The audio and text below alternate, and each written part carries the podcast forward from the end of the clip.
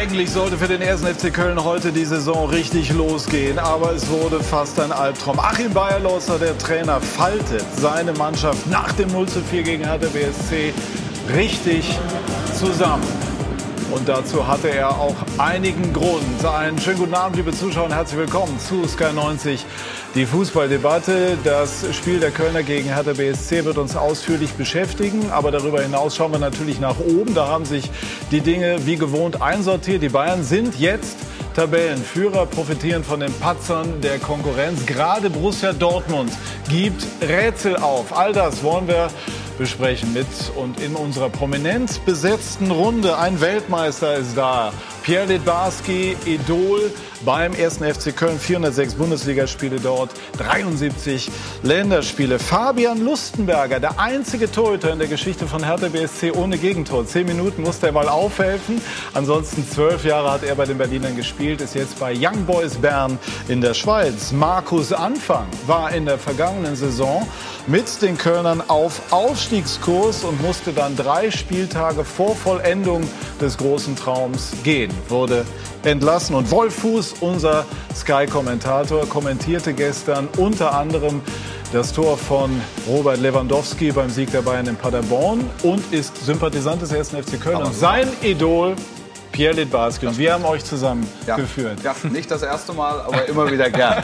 Dankeschön. Das aber, wenn das vor 30 Jahren einer gesagt hätte, dass ich mit Litti zusammen in der Talkrunde sitze, hätte ich gesagt, dann waren es gute 30 Jahre. Was genau hatte ich an, an Litti? Das dürfen wir ja immer noch Wie sagen. Konnte ne? ich Overwatch Also, schlagen? Litti- Wie konnte ich Overwatch schlagen? Das war relativ einfach, weil Litti ist ein sehr kindgerechter Name. Der erste FC Köln hat ein sehr kindgerechtes Maskottchen. Und dann haben noch gewisse Umstände dazu geführt, dass sich der FC mich als kleinen Jungen ausgesucht hat. Genau, also alle kannten damals Lete und auch heute noch genug Pierre Lidbarski. Sie haben eben diese ja, schon deprimierende Niederlage der Kölner verfolgt. Kann man jetzt von einem wirklich gründlich missratenen Saisonstart sprechen? Ja, missraten schon. Äh, die Probleme kommen ja jetzt erst. Jetzt äh, muss man sich wieder, äh, ich, Sie haben gesagt, zusammenfalten. Vielleicht war es auch ein Aufbaugespräch. Ähm, jetzt ist wichtig, dass der Trainer die richtigen Worte findet und die positiven Sachen. Auf alle Fälle war er sehr emotional und jetzt hören wir gleich mal im ersten Schritt den Torhüter in Köln bei Ecki Häuser. der ja auch schon eine ganze Menge erlebt hat, aber heute war das schon ja, schwer zu verkraften, ein bitterer Spielverlauf ähm, aus Sicht Ihres Vereins. Ähm, was ist schiefgelaufen? Ja, alles, was schieflaufen kann, ist heute schiefgelaufen. Äh, Es fängt natürlich in der zweiten Minute an, wo Dominik Drexler sich äh, ja, bei der ersten Aktion quasi äh, verletzt. Geht über die äh, ja, schlecht verteidigte Situation vor dem 0-1 äh, äh, drüber hinweg. Und ähm, ja, wenn du dann äh, in der 30. Minute äh, hier vom Platz fliegst und dann äh, mit einem Mann weniger das, äh, ja, dem Ergebnis hinterher rennst, dann wird es natürlich nicht einfacher, das ist auch klar. Nichtsdestotrotz müssen wir uns natürlich wehren und unser Tor verteidigen. Und Ibisevic kommt rein und äh, hat zwei Aktionen und macht zwei Tore, aber einfacher kann man es ihm natürlich nicht machen als wir in den Situationen. Äh, ja, da müssen wir viel aggressiver dran sein, äh, verteidigen und alles äh, dafür tun, dass man kein Tor kassiert. Und äh, das ja, haben die Hertaner uns heute auch, auch vorausgehabt. Das heißt, die defensive Stabilität stimmt noch nicht und die Balance auch nicht? Ja, das ist natürlich immer schwer mit einem Mann weniger zu verteidigen, das ist ja keine Frage. Aber trotzdem, wie gesagt, äh, darf man nicht im eigenen Stadion untergehen, sondern muss sich weiter reinwerfen und äh, ja, äh, alles dafür tun, äh, dass sowas wie 0-4 hier nicht passiert. Das war ein ganz wichtiges Spiel heute für uns. Das haben wir verloren. Nichtsdestotrotz äh, muss es jetzt weitergehen und wir müssen Gas geben in den äh, nächsten Wochen. Ja, hart trainieren und uns darüber auch wieder das Selbstvertrauen holen. Aber ein Rückschlag war es schon, oder? Ich meine, ähm, Sie sind relativ bescheiden gestartet, dann jetzt gegen möglicherweise direkten Konkurrenten. Keine Frage. Äh, wir wollten heute unbedingt gewinnen. Äh, das ist nach hinten losgegangen, hat nicht geklappt. Und äh, ja, natürlich ist das ein Rückschlag, aber wir stehen wieder auf. Dankeschön. Zurück zu euch. Markus Anfang, Sie waren in der vergangenen Saison bei den Kölnern. Wir werden das nachher noch ein bisschen detaillierter besprechen. Aber können Sie sich jetzt in die Situation Ihres Nachfolgers, Nach-Nachfolgers Achim Bayerlotzer hineinversetzen? Ja, ist natürlich schwierig, wenn du dann so ein Heimspiel hast, wo du dann auch den, den Sieg brauchst, ähm, um einfach auch dieses Gefühl zu haben. Äh, und du schaffst dann diesen Sieg nicht. Und man muss aber sagen, es ist sehr, sehr unglücklich gelaufen. Wie, wie der Timo auch eben gesagt hat, du verlierst direkt einen Spieler, musst frühzeitig wechseln, äh, spielst dann in Unterzahl. Also es hat auch alles irgendwie äh, gegen den FC gespielt in dem Moment. Und äh, Da musst du halt deine Lehren draus ziehen, logischerweise, aber äh, es ist noch früh in der Saison und ich denke schon, dass, er, dass Achim das hinbekommt. Kommt die Hertha, Fabian, jetzt nach diesem glatten Erfolg so richtig ins Laufen? Ich hoffe. Sie hatten ja eigentlich einen sehr, sehr guten Start mit dem 2-2 München, wo sie auch ein sehr, sehr gutes Spiel gemacht haben. Äh, danach gab es äh, drei Niederlagen am Stück, auch viele Gegentore. Und ich glaube, dass sie jetzt langsam wieder stabilisiert haben. Ähm, vielleicht äh, Ante auch dass ein bisschen seine Elf gefunden hat, seine, seine beste Elf, das, wo er am besten Zusammenpass gefunden hat. Und darum freue ich mich sehr, dass Hertha gewonnen hat ähm, und äh, verfolgt die Spiele natürlich noch sehr, sehr intensiv aus der Schweiz. Äh, Sie kennen ja Vedat Ibisevic, das ist ja eigentlich so ein klassischer Torjäger. Ne? Also der ist nur dann glücklich, wenn er A spielt und B trifft. Mhm. Äh, war das vor diesem Hintergrund besonders wichtig, heute für ihn doppelter Torschütze zu sein? Ja, Vedat ist ein, ist ein Musterprofi, ein Musterstürmer eigentlich, so wie man ihn gerne hat, also gerne in der eigenen Mannschaft hat und ja nicht in der, in der gegnerischen Mannschaft. Und er ist da, wenn man ihn braucht. Das hat er die letzten Jahre bei uns bewiesen, die Jahre zuvor schon in anderen Mannschaften der Bundesliga. Und ich glaube, Hertha kann sehr, sehr froh sein, dass sie ihn haben. Knabbert es ein bisschen an ihm, wenn er draußen sitzen muss, egal wie die Konkurrenz heißt? Ja, auf jeden Fall. Auf jeden Fall. Er ist sehr, sehr ehrgeizig. Er will jedes Trainingsspiel gewinnen. Er will immer Tore schießen im Training, im Spiel. Er ist unglaublich ehrgeizig und darum äh, nagt es an ihm. Und ich glaube, heute hat er dann die richtige Antwort gegeben auf dem Platz. Jetzt können Sie Grüße rüberschicken, denn er wartet jetzt bei Ecke Häuser am Mikrofon. ja, Vedat, liebe Grüße ähm, aus München. Ich hoffe, dir geht's gut und ähm, ja, vielleicht sehen wir uns ja bald mal wieder. Gut, also mit diesem Gruß geht's rüber zu Eki und Vedat Ibisevic. Bitte schön. Er hat es zumindest optisch mitbekommen. Also schöne Grüße aus dem Studio von dem Kollegen, den Sie ganz gut kennen. Er hat Sie betitelt als Musterprofi. Widersprechen Sie nicht, oder? Äh, boah, lustig, uh, unser ehemaliger Kapitän, darf man nicht widersprechen. Aber Sie schon. Sie sind in so einem Alter, wo Sie das dürfen. Alles gut. Wenn der Lustig das sagt, nehme ich das gerne an. Freue mich, dass ich ihn da sehen kann. Also, es läuft gut bei ihm. Ja, bei Ihnen auch, oder? Ja, natürlich, heute. Hätte nicht besser laufen können, oder? ja, heute zumindest ist ja keine einfache Situation, muss man ja auch ganz ehrlich ähm, zugeben. Ähm, Sie sitzen zum dritten Mal in Folge als Kapitän einer Mannschaft auf der Bank mit Ihrer Klasse. Damit umzugehen ist nicht einfach, oder? Doch, für mich ist das sehr einfach. Äh, Warum? Ja, ich äh, habe meine ganze Karriere sehr hart gekämpft, äh, um hier zu kommen, wo ich bin. Und ich bin meiner Situation sehr bewusst. Ich bin 35 Jahre alt und äh, äh, das äh, kann mal schon vorkommen, dass ein in Anführungszeichen alter Mann auf der Bank sitzt. Ein Mann, der in die Jahre gekommen ist, sagen wir es so. Ähm, also doch Musterprofi, ähm, um das nochmal zu unterstreichen. Wenn Sie diese Einstellung und Mentalität haben, das ist schon, schon Wahnsinn. Und Sie kommen auf das Feld und treffen sofort. Ist das äh, für Sie normal? Nee, das ist äh, eigentlich nicht normal. Sofort da zu sein? Aber ich, ich, will das unbedingt machen und äh, davon lebt ein Stürmer. Macht die Wege und äh, ja, äh, manchmal hat man Glück, dass die Bälle auch genauso kommen und äh, so war es zweimal äh, in dieser kurzen Zeit. Ja, eine tolle Sache für mich, aber vor allem für unsere Mannschaft. Ein hochverdienter Sieg, natürlich ähm, mit dem entsprechenden Spielglück auf Ihrer Seite, gerade am Anfang, ganz klar. Welche Bedeutung hat denn dieser Erfolg jetzt zum jetzigen Zeitpunkt der Saison ähm, für Ihren Verein? Ja, sehr große, glaube ich. Äh, wir haben uns schwer getan äh, Anfang der Saison. Äh, sicherlich sehr, sehr viel Selbstvertrauen verloren eine junge Mannschaft wie unsere äh, kann, kann das nicht so einfach wegstecken. Und das hat man gespürt. Aber ich glaube, die letzten zwei Spiele können uns wieder helfen, äh, die Selbstvertrauen zurückzuholen.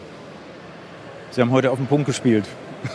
Vielleicht dürfen Sie mal von Anfang an ran. Wollen Sie? Äh, ich will immer. Das ist keine, kein Geheimnis. Aber äh, wie gesagt, Trainer entscheidet. Diplomatisch. Zurück. Ibisevic. So war die Antwort auf die Frage. Musterprofi, ähm, wie viel Interpretationsspielraum lässt das zu? Ja, ich glaube, Vedat ist mittlerweile 35, wie er selber gesagt hat. Und ähm, ja, ähm, ich glaube, wenn man so lange in dem Business ist und so lange ähm, Tore schießt und so lange wirklich zu den Top-Stürmern der Bundesliga gehört, dann muss man ein Musterprofi sein. Und ich glaube, er hat es dann nachher auch angenommen, das Kompliment. Ja, und er hat sich auch immer wieder nach Verletzungen zurückgekämpft. Die Kölner haben logischerweise deutlich schlechtere Laune, Schlüsselszene aus Sicht des ersten FC Köln. Pierre? Ibisevic, der ist eine Tormaschine, den lass, kann ich doch nicht im 16er äh, zweimal frei stehen lassen, da muss ich konsequent hin. Und ist auch nicht entschuldbar durch die Unterzahl aus Ihrer Sicht? Nein, da war ja äh, äh Gleichzahl gewesen äh, bei der Flanke. Ähm, Bonhoff geht zweimal äh, zu spät hin und äh, er sieht ihn beim ersten Tor, also beim, beim 0-2 und beim, beim dritten geht er äh, viel zu spät auf dem ersten Pfosten. Die äh, rote Karte wird sicherlich vom 1. FC Köln, Markus, als Schlüsselszene gewertet werden. Vielleicht mal die Einschätzung in die Runde. Zunächst hat der Schiedsrichter auf Gelb entschieden, dann hat sich äh, Köln eingeschaltet und danach gab es die Entscheidung Rot. Wie ist die Einschätzung? Ist das ähm, richtig gewesen, so zu entscheiden? Ja, es ist halt auch schwierig in der Situation, wenn du ich, ich kenne Roche natürlich auch vom letzten Jahr. Es ist kein Spieler, der irgendwie vorsätzlich einen verletzen würde. Er kommt einfach diesen, diesen berühmten Schritt zu spät und kann dann aber auch seine Bewegung nicht mehr zurückhalten. Und äh, gut, er trifft ihn natürlich auch dementsprechend. Und da muss man auch, äh, muss man halt auch ehrlicherweise sagen, dass, ähm, dass man schon Rot geben kann in der Situation, obwohl vorher Gelb gege gegeben worden ist. Ne? Ja, wobei Rot geben können ist ja dann kein, keine klare Fehlentscheidung. Aber ich finde in dem Fall war es einfach, also es, er war nicht ein Tick zu spät, sondern war deutlich zu spät, ohne Chance auf den Ball, offene Sohle, ähm, äh, Schienbein poliert. Ähm, Gott sei Dank ist nichts Schlimmeres passiert, also demzufolge rot, meiner Meinung. Ja, sehe ich genauso. Ich glaube, er kommt ähm, eben den Schritt zu spät und die, Verletzungs die Verletzungsgefahr war da und deswegen finde ich es eine korrekte rote Karte und auch ein korrekter Eingriff vom, vom VAR. Stellung vom Fuß ist entscheidend, sehr hoch, ähm, gestreckt hin. Darida kommt volles Tempo, also da gibt es nichts anderes als Rot. Also im Grunde wäre dann eher die Frage, wenn ich die Runde richtig verstehe, warum hat es der Schiedsrichter selber nicht gesehen? Vielleicht hat er einfach einen ungünstigen Winkel gehabt, schlechte Sicht auf die Situation. Wahrnehmungsstörung. nee, der, der steht ja auf der anderen Seite. Der steht ja auf der anderen Seite. Wir haben ja, ja. die Kameraseite ja. und da sieht man es natürlich viel klarer. Ja. Äh, kann man den Kölnern trotzdem durchgehen lassen, äh, dass sie vier Stück fangen. Pierre hat eben das Abwehrverhalten angesprochen, das konkret in der Situation nicht gut war. Zu viel. Ist zu viel? Zu viel, finde ich. Ja, also zumal in der Situation. Es haben jetzt alle davon gesprochen in Köln, es ist kein Endspiel, aber es war klar nach dem Saisonstart, der knackig war von den Mannschaften. Es war Dortmund dabei, es waren die Bayern dabei.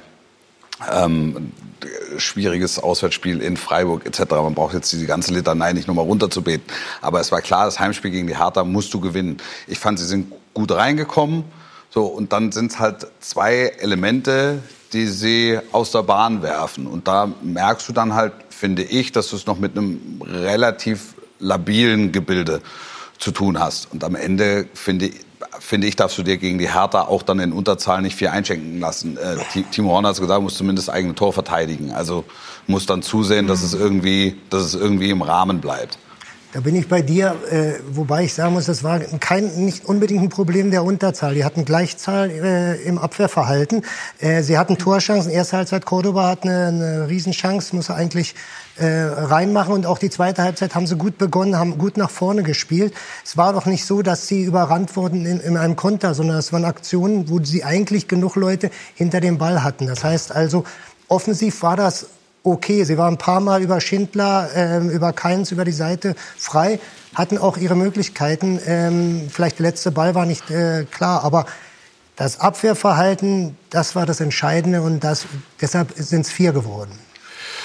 Ja, das ist halt auch eine schwierige Situation. Du hast ein Spiel, was du jetzt äh, ein bisschen anders gestalten musst als die Spiele vorher. Äh, du musst das Spiel machen, du musst das Spiel bestimmen, man muss, äh, muss auch nach vorne spielen und wirst dann damit auch einen Raum hinter dir freigeben, und äh, den dann zu verteidigen, ist nochmal eine andere Situation als in den Spielen zuvor, wo du ein bisschen kompakter und tiefer stehst äh, und vielleicht äh, den Raum nicht hinter dir hast. Jetzt hören wir nach in Köln bei Armin Fee, dem Sportchef des 1. FC Köln. Schönen guten Abend, Armin. Hallo, guten Abend nach München. Wie gehen Sie mit diesem Abend, an dem für Köln so gut wie alles schief lief, was schieflaufen konnte, um? Das ist allerdings richtig, ist äh, unheimlich viel schiefgelaufen. Wir waren gut im Spiel, haben auch die Möglichkeiten gehabt, eigentlich in, in Führung zu gehen, hätten in Führung gehen müssen und kriegen äh, dann aus dem, aus dem Nichts eigentlich äh, aus 25 Meter Tor, das natürlich nicht fallen darf, haben wir schlecht verteidigt, wie auch andere Situationen, wie wir heute schlecht verteidigt haben. Aber äh, die rote Karte noch dazu, obwohl die Mannschaft in der zweiten Halbzeit, muss ich sagen, mit zehn Mann wirklich alles versucht hat, auch noch äh, den Anschluss zu machen, aber da sind die Gegentore zu schnell gefallen, haben wir zu leicht fertig die Zweikämpfe hinten verloren. Und dementsprechend stehst du hier und hast 0-4 verloren. Äh, ja, was, was bitte ist. War die rote Karte aus Ihrer Sicht berechtigt? Ja, ist für mich jetzt gelb auch getan, aber ist ja klar, dass ich es jetzt sage. Vielleicht, wenn ich auf der anderen Seite gewesen wäre, hätte ich wahrscheinlich auch gesagt, äh, kann man geben. Und war die rote Karte dann die Schlüsselszene oder hätte es dann doch mehr Gegenwehr geben sollen, müssen? Hätte man das Ergebnis auch zu zehnt eher im Rahmen halten müssen? Na, im Rahmen halten nicht. Wenn du eins und hinten bist, hast du natürlich die Möglichkeit, zu Hause auch noch das Spiel zu gewinnen. Du darfst halt nicht relativ schnell dann das 2-0 zu, äh, bekommen oder musst es lange offen halten. Wenn du es lange offen hältst, hast du immer die Möglichkeit, aus einer Standardsituation oder aus, aus einer, einer gut herausgespielten Situation, wenn der Gegner nur mit einem Tor führt, natürlich noch den Ausgleich zu machen oder vielleicht noch, noch mehr äh, sie unter Druck zu setzen, dann indem sie äh, gegen zehn Mann eben vielleicht den Ausgleich kriegen. Das haben wir nicht geschafft. Ja? Wir haben äh, zu leichtfertig dann die Tore bekommen sind dann äh, nach, auch nach den Toren wieder angelaufen und haben auch, wenn man die, die Statistik anschaut, wir haben mit zehn Mann trotzdem äh, mehr, mehr Ballbesitz wie der Gegner äh, gehabt. Also wir haben mehr Zweikampf, äh, Zweikämpfe gewonnen, laut Statistik. Von daher, der Mannschaft läuft ja gar nichts vor. Und wir werden auch nicht nervös werden, was es anbelangt. Wir wissen, dass wir natürlich jetzt am sechsten Spieltag äh, ja, darum kämpfen, die Klasse zu halten, das wissen wir. Aber das beunruhigt uns jetzt auch nicht.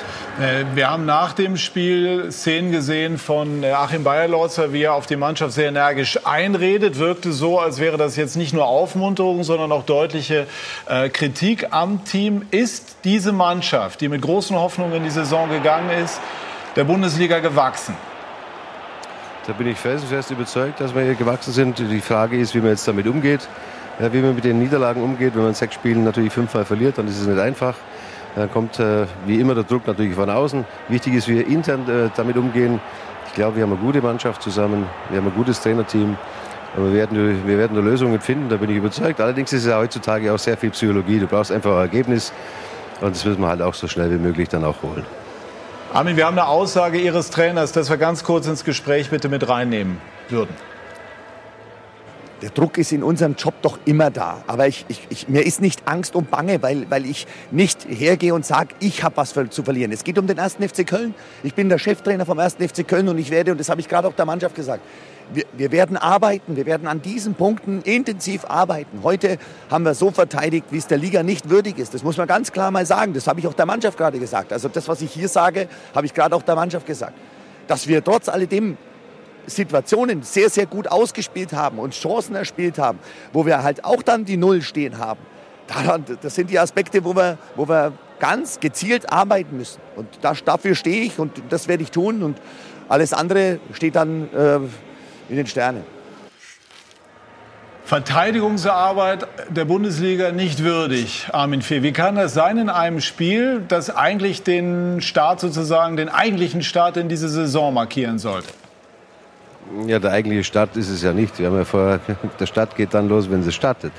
Von daher waren wir auch nicht chancenlos in den anderen Spielen. Natürlich war das heute ein wichtiges Spiel. Wir haben heute ein wichtiges Spiel verloren. Da hätten wir Ruhe reinbekommen, hat die Mannschaft mehr Selbstvertrauen bekommen. Aber wissen Sie, was mir wichtig ist, dass ich auch sehe, äh, wie wir arbeiten, wie wir die ganze Zeit äh, arbeiten, wie das Trainerteam arbeitet mit der Mannschaft, wie die Mannschaft auch, auch trainiert. Machen wir viele Dinge unheimlich unheimlich gut. Ja, wir bringen es aber dann äh, ja, letztendlich nicht immer auf den Platz rüber. Das müssen wir, das müssen wir besser machen. Äh, und, und ich bin aber überzeugt, dass wir das besser machen werden und dass wir dann auch eine, äh, unsere Punkte holen werden. Ich bin davon überzeugt. Ja, Markus, Anfang hier bei uns im Studio. Was, was läuft denn aus Ihrer Sicht unter Bayer Lautzer besser, als es unter Anfang hätte laufen können? Ja, bin ich jetzt gefragt oder ist Markus gefragt? Das ist keine gute Frage. Warum nicht? Aber es gibt ja keine schlechten Fragen, es gibt nur schlechte Antworten, habe ich gehört. Ne? So ähnlich, ja. An wen war die Frage jetzt gestellt? War, war, an, war an dich gestellt, Armin. Also die Frage, ich kann sie auch anders formulieren. Warum schafft es oder warum setzt die Mannschaft oder warum ist auf dem Platz relativ wenig von dem zu sehen, was Bayer Lorzer, der sehr sympathisch rüberkommt und sehr energisch auftritt, der Mannschaft versucht zu vermitteln? Nein, es ist schon immer wieder zu sehen. Aber du belohnst dich eben dafür nicht. Ich sage ja heute, wenn mich, das Spiel wäre heute anders ausgegangen. Ich kann ja nicht, natürlich ist es danach, wenn du 0-4 verlierst äh, und solche Fehler machst in der Abwehr, dann ist es natürlich äh, entscheidend. Nur hätten wir die Möglichkeit, äh, Möglichkeit gehabt, eben auch vorher in Führung zu gehen. Wenn das äh, so gewesen wäre, ich spreche jetzt immer lauter Hypothesen, dann hätte es anders ausgesehen. Dann würde ich jetzt nicht hier stehen. Das ist mir auch nicht, das ist auch nicht ausschlaggebend. Ich sage ja nochmal, ausschlaggebend ist für mich schon, wie die miteinander arbeiten. Und das ist sehr gut. Armin Fee, vielen Dank. Grüße jo. nach Köln. Dankeschön. Grüße nach München. Ja, ciao. Wie fühlt sich das jetzt für Sie an, wenn Sie, wenn Sie das sehen? Also Sie sind äh, drei Spieltage vor Schluss entlassen worden. Das ist auch begründet worden. Also wir müssen da schon fair sein, auch die andere Seite. Aber für Sie war es natürlich dann auch damals ähm, schwierig. Denkt man insgeheim, naja, das hätte ich vielleicht auch äh, hinbekommen oder könnte ich vielleicht sogar besser hinbekommen? Oder ist es gemein? Also man vergleicht sich ja prinzipiell auch nicht mit, mit anderen Trainern, das macht man ja nicht. Aber wenn man natürlich, so wie wir es letztes Jahr hatten, eine schwere Saison, gerade nach dieser Saison vorher, wo du Europapokal hattest und steigst dann ab und äh, übernimmst dann eine Mannschaft, die, die nicht viele Punkte geholt hat und führst sie dann der, durch die zweite Liga, dann willst du natürlich auch am Ende dann dabei sein und, äh, und mit, den, mit den Jungs feiern. Und äh, das ist natürlich dann schon, schon bitter gewesen für mich, dass man das dann nicht, nicht erleben darf. Ne? Aber dass ich mich jetzt in irgendeiner Form vergleichen würde, kriege ich das besser hin oder kriege ich das nicht so gut hin, äh, ich glaube, das ist ein verkehrt. War es denn nach Ihrer Einschätzung absehbar, dass es schwer werden würde? Man muss aber immer, Wolf hat es auch schon erwähnt, dieses Startprogramm schon irgendwo mitdenken, mit berücksichtigen. Auf der anderen Seite in der Bundesliga sind die Gegner halt dann nun mal so. Ja, natürlich ist es schwer, weil du auch nochmal äh, Transfers gemacht hast, nochmal einen anderen äh, Spielstil äh, in der Mannschaft drin hast. Und das muss sich natürlich auch verfestigen. Und die Zeit braucht man natürlich auch. Das weiß ich aus meinem Jahr davor, wo wir auch anders spielen mussten, weil wir in der zweiten Liga natürlich nicht kompakt stehen und dann auf einen Umschaltmoment warten mussten, sondern wir mussten auch aktiv das Spiel gestalten und wesentlich höher verteidigen, so ähnlich wie es dann auch heute war gegen Hertha, wo du das Spiel machen musst und dann auch höher verteidigen musst. Und äh, das braucht halt auch seine Zeit, logischerweise. Droht Abstiegskampf? Kölner sind in den letzten äh, 20 Jahren, ich glaube, sechsmal auf und abgestiegen. Ja, das ist ein bisschen früh jetzt. Äh, ich will noch mal dazu sagen, der, der, der, diese kleinen Dinge machen den Unterschied. Das war der Feinschliff, war äh, zu deiner Zeit war schon da, Markus. Und äh, äh, das ist noch nicht, das sieht man auch, das sind, äh, wie die Laufwege der Stürmer sind, die eine kommt eine Flanke, beide warten am langen Pfosten, so, das sind noch die Kleinigkeiten, die einfach fehlen. Der letzte Ball ist nicht sauber und äh, Abstimmung, auch Absprache, wenn eine Flanke reinkommt, wer hingeht von den Innenverteidigern, das sind so Sachen, das ist machen, das macht den Unterschied zu der Zeit, als Markus da Trainer war. Aber um auf deine Frage zurückzukommen, Abstiegskampf ja unbedingt. Ähm, aber das ergibt sich ja schon auf der Tatsache, dass der 1. FC Köln Aufsteiger ist. Also da, da ist dann bis auf weiteres Abstiegskampf befohlen. Wobei ja also eigentlich viele gesagt haben, Kader Deluxe, vorne sehr, sehr gut besetzt ja, und, und so weiter. Du hast Hector dabei, du hast einen guten Torhüter und, und alles. Klar, das sind aber auch alles Leute, die vor zwei Jahren abgestiegen sind. Also das, mhm. darfst du, das darfst du nicht vergessen. Ich finde schon, dass sich das alles ein Stück weit einruckeln muss. Also wer, wer, wer den Kader des 1. FC Köln gesehen hat und, und, und daraus abgeleitet hat, das wird in diesem Jahr kein Abstiegskampf, wie gesagt, das ist, das ist ein Optimist. Ähm, also ein großer Optimist. Ähm, wenn ich das Startprogramm sehe und, und wenn ich diese Mannschaft sehe, dann, dann sehe ich eine Truppe, die auf, auf dem Weg ist. Deshalb kann man den Kölnern eigentlich nur wünschen, dass jetzt im Moment noch keiner die Nerven verliert. Und dass ich so wirkte eben, es eben aber auch bei Armin Fee dass ich, dass ich, dass ich allen schon zutraue, dass sie einen sehr realistischen Blick auf die Dinge haben und logischerweise wissen, dass erstmal im ersten Jahr nach Wiederaufstieg es um nichts anderes geht, als darum, ähm, die Klasse zu halten. Und erst wenn du rechnerische Sicherheit hast, hm. dann, dann ist es so. Und bis dahin ist Abstiegskampf. Ja, sehe ich genauso. Ich glaube, das ist, hat, ich habe das auch zweimal erlebt mit Hertha, Auf, Aufstieg oder einen Aufstieg gefeiert, äh, mit viel Euphorie auch. Ähm, es ist aber dann wieder Bundesliga. Und ähm, wenn man in der zweiten Liga Favorit ist, ist man in der ersten Liga nicht mehr Favorit. Wir hatten äh, vor allem im zweiten, nach dem zweiten Aufstieg das Glück, dass wir mit drei Spielen sieben Punkte gestartet sind. Also die Euphorie mitgebracht, mitgenommen. Wir haben das erste Spiel gegen Frankfurt zu Hause 6-1 gewonnen. Also es war so ein, so ein Musterstart, den wir, den wir an den Tag gelegt haben. Und dann war alles so ein bisschen ein Selbstläufer, sage ich jetzt mal. Äh, wenn du natürlich dann schlecht startest, äh, die Resultate ausbleiben, äh, zu Hause dann 4-0 verlierst gegen Hertha, gegen eine Mannschaft, wo du sagst, da bist du auf Augenhöhe, dann kann es auch ein bisschen in die andere Richtung gehen. Ich glaube, der Start ist entscheidend und der war bei uns damals zweimal eigentlich sehr, sehr gut. Also schwierig für die Kölner. Hat sich Ante Czovic, der das Amt von Paldada übernommen hat, jetzt so langsam freigeschwommen oder ist es zu früh, das zu sagen? Ich denke, sie sind auf einem guten Weg. Ich glaube, sie haben die Kurve gekriegt, wie ich am Anfang gesagt habe. Ich glaube, er hat so ein bisschen seine Formation gefunden, seine taktische Ausrichtung gefunden. Hat da von diesem Offensivspiel geredet, äh, das er, das er äh, praktizieren will. Hat dann aber auch gemerkt, es nützt nichts, offensiv zu spielen oder offensive Spieler zu haben, wenn du hinten jedes Mal drei Gegentore kassierst. also diese Balance hat er jetzt gefunden, denke ich. Und ähm, Hertha hat einen sehr, sehr guten Kader, einen sehr breiten Kader. Also er kann durchwechseln, er kann einen Luko Bacchio von der Bank bringen, einen Kalu ist auf der Bank, hat nicht gespielt, einen Duda auf der Bank, der letztes Jahr die überragende Person war bei uns. Ähm, deswegen, ich glaube, dass Ante jetzt so ähm, ja, langsam vielleicht in diesen, diesen Flow ein bisschen reinkommt und ich wünsche es ihm äh, wirklich von Herzen, dass er, dass er die, die Chance, die er jetzt gekriegt hat, bei Hertha auch packt. Äh, ich sehe es genauso, die können nachlegen. Ähm, heute Wechsel war brillant, äh, Ibisevic rein ähm, und äh, haben sofort mehr Druck wieder gemacht, äh, haben sehr, sehr gut weiter nach vorne, konsequent nach vorne gespielt. Also auch die äh, Motivation und die, die Mentalität, Mentalität hat gestimmt. Hat gestimmt. ich glaube, wir können den Trainer auch ähm, hören. Ante Czovic ist auch bei Eki Häuser glückliche Herr Thaner, Glückwunsch erstmal zum Erfolg. Und bitte nicht missverstehen, es war natürlich am Ende ein hochverdienter Auswärtserfolg. Ähm, dennoch die Frage, welche Rolle spielte diese frühe Verletzung von Drechsel auf Kölner Seite und der Platzverweis? Klar, sind es, äh, man weiß ja, wie die sich Kölner anfühlen. Äh, du spielst zu Hause, musst unbedingt das Spiel gewinnen, dann kommt nach äh, relativ kurzer Zeit eine Verletzungsunterbrechung und du musst einen neuen Spieler einwechseln. Dazu kommt es eine rote Karte, das ist dann äh, nicht unbedingt für uns benachteiligt dadurch waren, ist auch klar. Für mich ist viel wichtiger, dass wir als Mannschaft heute sehr guten, souveränen Auswärtsauftritt hatten. Und so wie wir in der Woche trainiert haben, gesagt haben, dass wir bessere spielerische Elemente ins Spiel benötigen, haben wir sie heute, glaube ich, auch gezeigt. War die rote Karte aus Ihrer Sicht berechtigt? Auch ich habe mich bisher noch nie geäußert, werde mir auch nicht dazu äußern. Aber Sie haben noch eine Meinung? Ja, die werde ich Ihnen aber nicht geben. Dann sagen Sie mir mal äh, bitte, was Sie zur Leistung von Ibisevic sagen. Gerade eingewechselt, zack, zack, zwei Türchen. Dass wir glücklich sind, dass wir auch Stürmer haben, die treffen, was wir vorher schon wussten. Es ist wichtig, dass der Knoten bei den Jungs platt. Und das war auch genau mit dem äh, Spiel gegen Paderborn, wo wir das hätten zwingen müssen. Das haben wir jetzt gemacht und dadurch fällt es uns jetzt etwas leichter, im spielerische Elemente auf den Platz zu kriegen. Das klingt sehr nüchtern, aber Sie haben ihn extrem herzlich äh, geherzt nach Spielschluss, oder? Ja, Was ich, haben Sie ihm gesagt?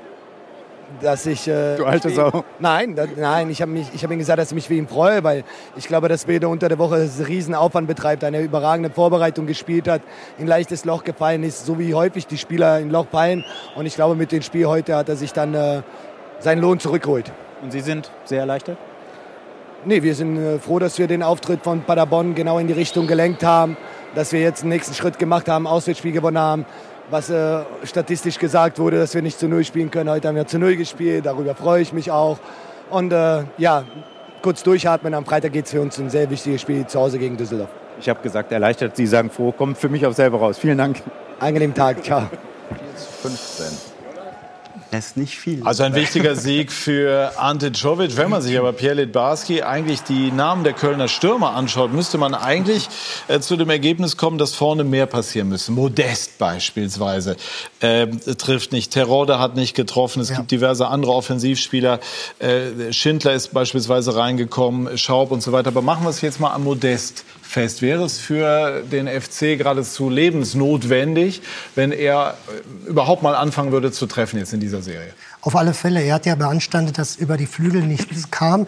Äh, ich glaube, heute waren viele Aktionen über die Außenseite. Wir haben eine gute Flanke gesehen von ähm, Hector von links ähm, bei der Chance von Cordoba. Ähm, ich glaube, äh, das ist die Herausforderung. Äh, mit einer Spitze alleine reicht das nicht. Also ich glaube, die Kombination Terodde und äh, Modeste gefällt mir am besten, weil beide Torgefahr ausstrahlen. Äh, Terodde hat man heute auch gesehen, grandiose Drehung an die Latte, Pech gehabt. Also da ist Potenzial da und das muss man jetzt versuchen, auch trotz der schwierigen Situation versuchen zu aktivieren. Ich glaube, Terodde hat auch noch Glück. Ne? Das war diese eine Situation. Als er, als er ja, da ist der, das ist der Latten Schuss. Ja, ja. Und später hält er dann den ja. Fuß War drauf. zumindest auch, hätte auch, auch diskutabel. War, ne? ja, also mindestens. Nahezu baugleiches Foul. Ja, ja, ja, ja. Aber nicht ganz so. Wie, wie ist es?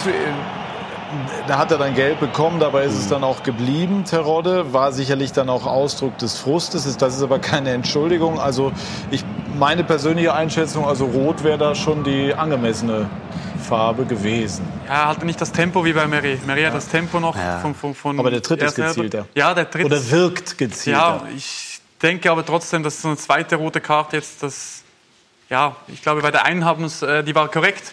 Und da, glaube ich, kann man dann auch wirklich gelb geben und dann ist auch gut fahren beim Stamm von, von 3-0 oder 3-0 war, glaube ich, da. dann ist eine gelbe Karte auch okay, denke ich. Wie bringt man diese, diese Mittelstürmertypen, Modest, ja. Terodde, Cordoba ist auch ein wuchtiger Typ zusammen? Ja, das war letztes Jahr auch äh, ein ganz großer Kraftakt, das hinzubekommen. Wir sind hingekommen, John Cordoba hatte ein schweres Jahr, war eigentlich äh, psychisch in der Verfassung.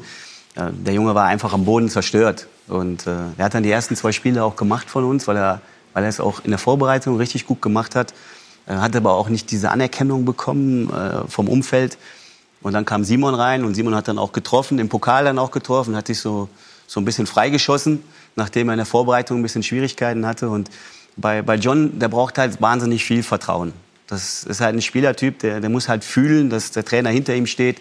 Und wir hatten dann auch äh, gute Situationen, ähm, um ihn dann auch mal vor diesem Publikum, um auch einen anderen Stellenwert zu bekommen, gegen Ende des Spiels, du führst, du kannst ihn rausholen, er bekommt mal Aufmerksamkeit. Äh, es wird mal wahrgenommen, was der Junge eigentlich alles geleistet hat, gerade in der, in der letzten Saison. Er hat 20 Tore geschossen, äh, Terodde hat 29 geschossen, wir haben über 80 Tore geschossen im ersten FC Köln das ist schon, das war schon, schon schwierig, dahin zu kommen. Und Modest ist eigentlich auch vom Anspruch her immer erste Elf. Genau. Und Toni kam dann noch hinzu, äh, der unter der, der Saison dann verpflichtet wurde, ohne eigentlich spielberechtigt zu sein. Das war auch ein bisschen schwierig zu, zu moderieren innerhalb der Mannschaft. Ähm, aber Toni war natürlich auch körperlich noch nicht in dieser Verfassung. Ähm, und natürlich hatten wir zwei äh, Top-Stürmer vorne, die ihre Sache einfach gut gemacht haben. Und Toni hat uns trotzdem in, in Spielen wie Sandhausen zum Beispiel auch ähm, richtig geholfen, hat zwei Tore gemacht und hat das Spiel entschieden. Und äh, der brauchte halt noch mal eine Vorbereitung. Und man hat eigentlich drei Top-Spieler vorne. Ähm, und das ist ja auch das, was man gesagt hat, mit diesen Spielern steigst du auf. Aber die waren am Anfang der letzten Saison noch nicht so weit. Man musste sie dahin bringen. Und jetzt ist man wieder in der Situation, wo man diese Stürmer wieder dahin bringen muss dass sie dieses Gefühl wieder haben, Tore machen zu können. Wir schnaufen kurz durch und sprechen gleich weiter, unter anderem über das Rätsel Borussia Dortmund bei SK90, die Fußballdebatte.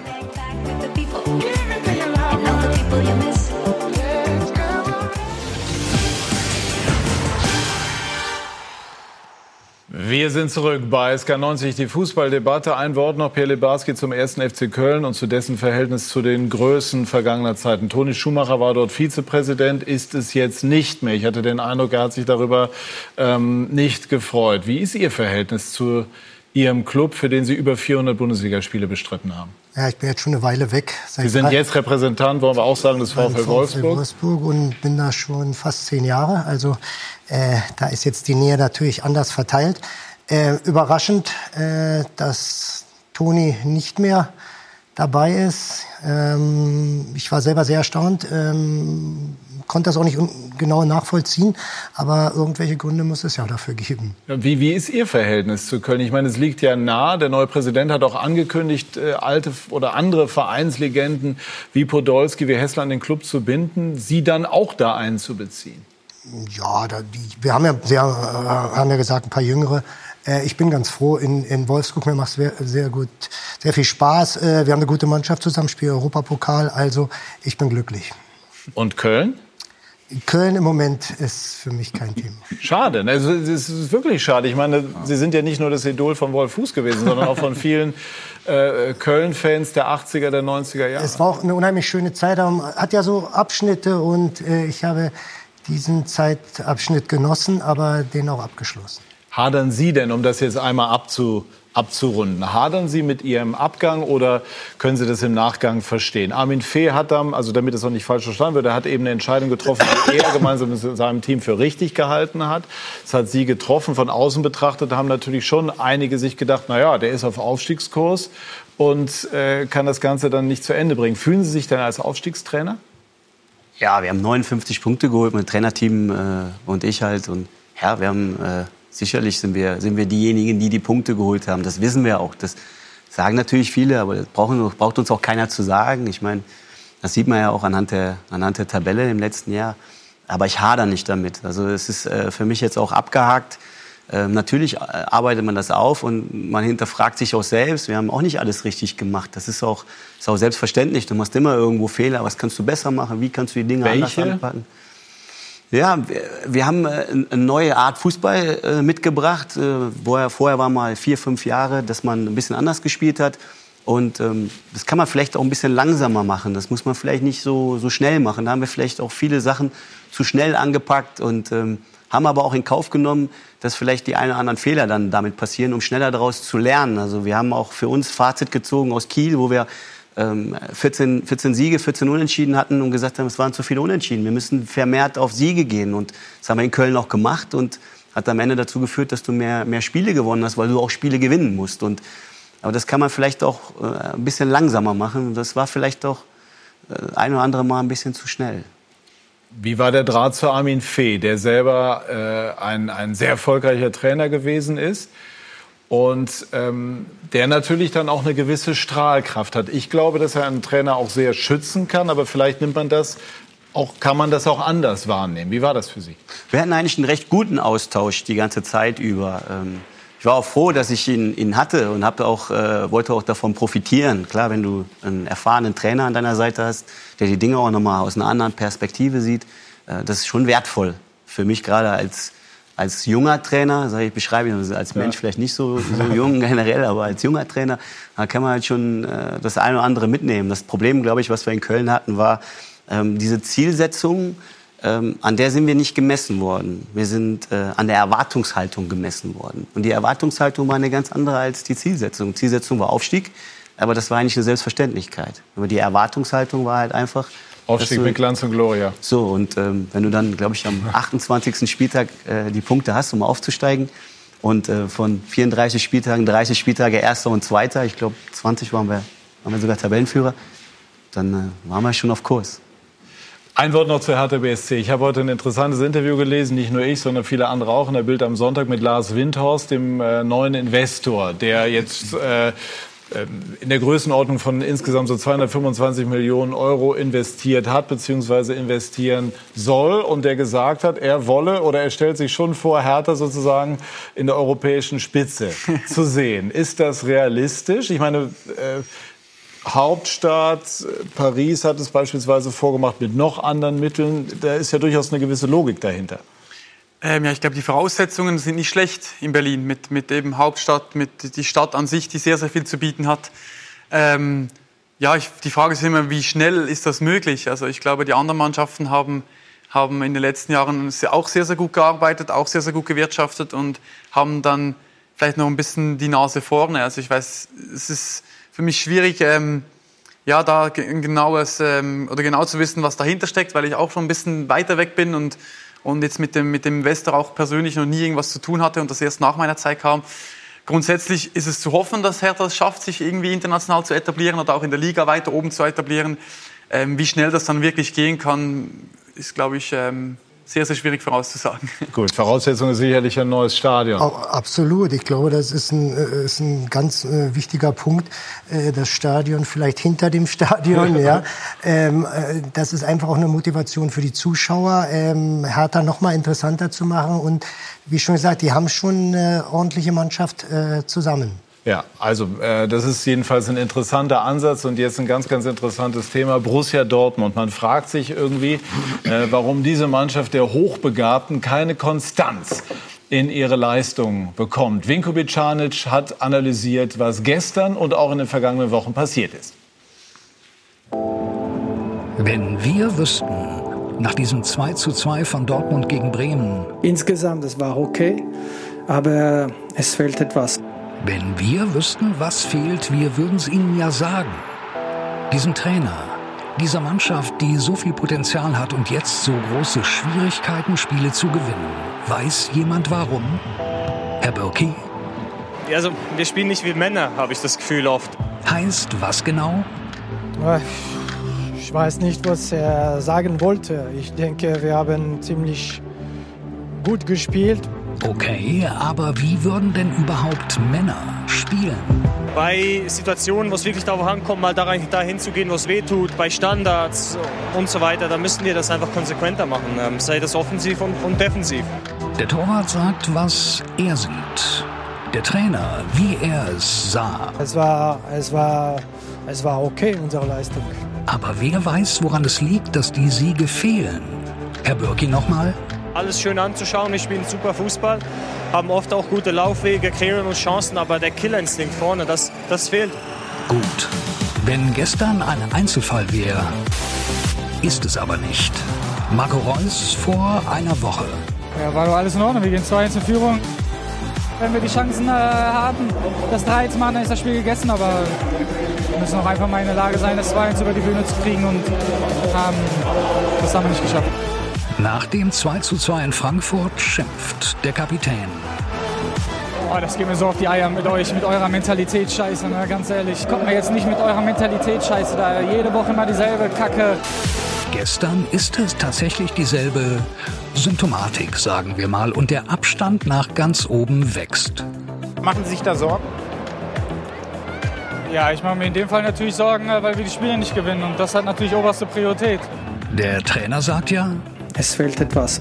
aber was? Mehr Ballbesitz vielleicht? Gestern waren es 65 Prozent. Ich würde mehr oder weniger. Mehr Kontrolle gegen tiefstehende Gegner oder verteidigen und kontern gegen starke. Favre will Klarheit und Balance im Spiel und das haut derzeit nicht hin. Wir sind extrem offensiv, aber manchmal müssen müssen die die, die, Balance finden. Äh, Wir müssen ein wenig manchmal oh Jungs, ein wenig Ruhe, Ball halten und und und es genügt und das das fehlt ein wenig, weil es war so so so so. Verstehen Sie, was ich meine? Upp, upp. Aber so ist doch der Fußball. Man kann ihn nicht immer so haben, wie man ihn will. Und so suchen wir immer noch jemanden, der erklären kann, was der Borussia gerade denn fehlt. Das ist natürlich eine mega Ausstiegsfrage, was der Borussia gerade fehlt. Kein Killerinstinkt, kein Männerfußball. Wenn wir jetzt Mentalität mal greifen, so als so eine Form von innerer Stärke. Ich soll sagen. Ja, wa- was, was ist es denn? Was fehlt Borussia? Schwer, schwer. Ich glaube, es ist, äh, es ist in der, in der Gesamtgemengelage fehlt ein bisschen. Ähm, und man Aber kann das wenn jetzt ich nicht, man, kann nicht sagen, das fehlt oder das fehlt. Aber Ich das meine, bisschen fehlt ja nicht nur an einem Spiel. Ich glaube, deswegen kam auch diese Frage nach der Mentalität ja, auf. aber ist, also stell's mal andersrum hin. Ähm, ist, ist die Erwartungshaltung realistisch? Äh, Oder, oder steckt dann nicht noch ein Stück weit Fantasie drin? Also wenn ich die äh, Dortmunder Transfers vor der Saison nehme, Hummels lassen wir außen vor, aber Julian Brandt zum Beispiel oder Hazard, da steckt ja noch ein bisschen was drin. Also da steckt ja auch ein bisschen Hoffnung drin, dass sie sich dahin entwickeln, dass Dortmund irgendwann mal mittelfristig oder idealerweise kurzfristig um, um, den, um den Titel mitspielen kann. Aber das Ziel ist ja, Wer, wer, wer, natürlich Brandt und äh, äh, Brandt und Hazard, das sind ja schon gestandene, das Ja, sind also ja, schon natürlich, aber, aber, aber es, sind ja, es sind ja jetzt keine, keine Spiele, ich will das jetzt gar nicht auf irgendeinen Einzelnen beziehen, aber es sind ja jetzt keine Spieler, die schon um Meisterschaften mitgespielt haben, sondern die einfach nur ihre Qualität, ihre große Qualität unter Beweis gestellt haben. Und dann finde ich, fand ich das vor Saisonbeginn, fand ich schon mutig von Borussia Dortmund zu sagen, äh, wir wollen äh, am, am Titelrennen teilnehmen, was dann zugespitzt bedeutet, wir wollen deutscher Meister werden. Weil dann musst du dich natürlich von, von, vom Start weg mit dem Allerhöchsten messen lassen. Und dann Natürlich, fliegt dir plötzlich ein 2-2 gegen die Eintracht um die Ohren, wo du eigentlich die bessere Mannschaft warst, wo dir auch ein bisschen Spielglück gefehlt hat. Dann fliegt dir ein 2-2 zu Hause gegen Werder Bremen um die Ohren. Ich finde nicht, dass Borussia Dortmund so schlecht äh, gestartet ist, sondern es ist, es ist ein, Aber man eine denkt ja schon, ein immer mit auf also. die, die neun Punkte, die man in der vergangenen Saison eben als Vorsprung verspielt hat. Ja, das äh, steckt im Hinterkopf. Aber ich, kann Reus verstehen. Äh, Mentalität wird ja bei, bei Fußballern immer so gesagt, dass, ja, die haben keinen Bock drauf oder so. Es geht um Konsequenz. Und die, die Konsequenz ist in den 16ern. Und da waren sie nicht konsequent. Da sind die Bayern eben doch noch mal einen Tick besser. Die nutzen ihre Chancen, machen den Gegner dann beim 2-0, machen sie es 3-0, 4-0, wie Hertha heute. Und genauso hinten, da steht halt am langen Pfosten, stehen zwei Mann frei gegen Bremen. Und, und das darf nicht passieren. Und das ist dann eine, Sache der Konzentration, aber nicht der Mentalität. Ich glaube einfach eine Konzentrationssache in den entscheidenden Momenten. Das, das Problem ist, wenn ich das noch schnell sagen darf, ist ja, nur wenn du sagst, du willst um die Meisterschaft spielen, dann sind ja die Kleinigkeiten wichtig, weil du weißt, um, um, um die Bayern im Meisterschaftskampf in Bedrängnis zu bringen, musst du eine perfekte Saison liefern. Wenn wir an den Anfang der vergangenen Runde gehen, als Lucien Favre angefangen hat, der wurde ja nach Dortmund geholt, weil er was entwickeln sollte. Also er sollte wieder einen genetischen Fingerabdruck für den BVB entwickeln. Und das ging so schnell, dass wir auf einmal um die Meisterschaft mitgespielt haben. letzte Saison habe ich nicht verstanden, wie man bei neun Punkten Vorsprung eben dann nicht sagen kann, so, und jetzt versuchen wir es aber auch. Nur, nur meiner Meinung nach haben sie letztes Jahr zu lange gewartet und haben es dieses Jahr zu früh in den Ring geworfen. Gut, also jetzt noch mal einmal zur Mentalität. Also ganz so kompliziert ist es jetzt auch nicht. Also man kann das ja, es ist, hat mit Geist zu tun. Das ist die wörtliche Herleitung ja. aus dem Lateinischen, Verfassung des Geistes. Man kann ja sagen innere Stärke. Man kann auch frei übersetzen, sagen wir, die Fähigkeit, enge Spiele zu gewinnen, Widerstände zu überwinden und so weiter. Und wenn man all das anschaut, ist die Frage nach der entsprechenden Mentalität, glaube ich, nicht unberechtigt. Zeigt ja auch die Wucht der Diskussion, die es gegeben hat. Aber dein Ansatz, Wolf, ist natürlich auch spannend mit dem Thema ausgegebenes Ziel, Meisterschaft, ja oder nein, bei dem der Trainer sich nach, meinem Wahn oder nach meiner Wahrnehmung eher schwer tut. Wir fragen mal kurz nach bei Sven Westerschulze, der für die Sportbild den BVB begleitet. Sven, guten Abend. Guten Abend nach München. Ist das ähm, dieses Thema Zielsetzung irgendwie ein, ein fast grundlegendes Missverständnis zwischen Favre und dem Bossen oder tragen alle inklusive Trainer diese Zielsetzung mit? Ähm, ich finde auch, wie Wolf es gerade gesagt hat, es war eine sehr mutige Zielsetzung. Persönlich finde ich es aber gut, wenn meine Mannschaft auch gleich gesagt hat, worum es geht in dieser Saison, was man erreichen möchte. Das war so ein bisschen der Anschub, den man nach diesem neun Punkte Vorsprung aus der vergangenen Saison setzen wollte. Ähm, dass Lucien Favre da etwas zurückhaltender ist, das hat er ja schon vor Saisonbeginn auch durchblicken lassen. Nach diesem 3 zu 1 in Berlin, was sich das erste Mal er gesagt hat, wir müssen mehr reden, wir müssen arbeiten. Weil ich glaube, Lucien Favre auch weiß eben, dass der Kader der Bayern, wenn man ihn sich anguckt, dann doch einfach stärker ist als der von, von Borussia Dortmund. Wie ist denn jetzt die, die Situation für Favre? Favre ist ein Tüftler, ist ein Taktikfuchs. Er ist sicherlich jetzt nicht der mitreißende äh, Motivator. Das ist einfach so. Das muss man eben einfach auch wissen. Wie ist jetzt im Moment ähm, seine Positionierung im Club? Zorg musste heute schon das erste Mal äh, die Frage nach einer aufkommenden Trainerdiskussion abwürgen. Ich glaube, was vor allem momentan in Dortmund vermisst wird, ist so ein bisschen die Weiterentwicklung von dem Fußball, den Lucien Favre ja in der vergangenen Saison in Rekordzeit eigentlich eingeführt hat. Wolf, Wolf hat es gerade schon mal kurz erwähnt. hat ihn hat Borussia Dortmund so schnell, so schnell an die Tabellenspitze geführt, so schnell diese Meisterhoffnung äh, erweckt, was ihm sehr, sehr viel Respekt eingebracht hat. Aber seitdem vermisst man so ein bisschen eben diese Weiterentwicklung der Mannschaft. Es fehlt diese Leichtigkeit, mit der der BVB in der vergangenen Hinrunde drauf losgespielt hat. Ich erinnere mich an dieses 4 zu 2 in Leverkusen, wo sie sonst 2 zu 0 Rückstand noch gedreht haben, an dieses wahnsinnige 4 zu 3 gegen Augsburg in der letzten Minute. Das waren also Spiele, wo die Mannschaft einfach echt begeisternden Fußball gespielt hat. Und mit der Rückrunde, als von dieser, dieser Meisterdruck kam, durch diesen Vorsprung und jetzt vielleicht auch in der Hinrunde wieder durch dieses ausgerufene Meister, Meisterziel, fehlt der Mannschaft ein Stück weit die Leichtigkeit. Und Lucien Favre schafft es momentan halt einfach nicht, die Mannschaft ein Stück weiterzuentwickeln die BVB-Bosse wussten ja, was sie bekommen, eben sehr detailversessener Fußballfachmann, aber eben kein, kein Menschenfänger, also um vielleicht im Bilde zu bleiben, kein Mentalitätsmonster. Sven, wir nehmen einmal die Runde mit rein. Pierre. Ja, ich kann damit nichts anfangen. Weiterentwicklung der Mannschaft. Was heißt das denn konsequent? Es geht doch nur darum, ob die das Spiel gewinnen. Die spielen doch, die spielen doch äh, äh, guten Fußball. Aber die Weiterentwicklung wäre ja, wenn man die Spiele in Frankfurt, Bremen, egal wie gewonnen hätte. Wenn man zum Beispiel das Spiel ja, in Frankfurt rechtzeitig ja zubekommen hätte. Das Spiel weiterentwickeln, das bedeutet ja nur mehr gewinnen. Ja, also da, das, die das, Aussage ist ja nicht richtig. Aber man könnte sagen, beim Spiel gestern gegen Bremen hätte es bedeutet, besser hinter deren Viererkette beispielsweise zu kommen, vertikaler zu spielen beispielsweise. Das hätte man vielleicht schon äh, anbringen Natürlich, mit, äh, das konsequent zu Ende zu spielen, da bin ich äh, auf seiner Seite, aber nicht den, das, die spielen da schon auf einem sehr hohen Niveau. Also äh, das weiterzuentwickeln, äh, da ist nicht mehr viel Spielraum. Sie also ich finde speziell, ja. wenn, wir, wenn wir das Spiel gestern noch mal einmal kurz als, als äh, Beispiel eben nehmen, der Ausgleich fiel ja nicht in der 85. Minute oder in der 88. wie es gegen Frankfurt der Fall war, sondern in der 55. Und wenn ich dann die letzten 35 Minuten nochmal angucke, dann habe ich nicht das Gefühl, dass Borussia Dortmund eben im Stile einer Heimmannschaft, einer Heimmacht, die sie ja in den letzten Jahren auch waren, eben auf diesen Siegtreffer gedrängt hat und eben dieses Spiel so aufgezogen hat, um diese drei Punkte, die ja gestern wirklich wichtig waren, zu gewinnen.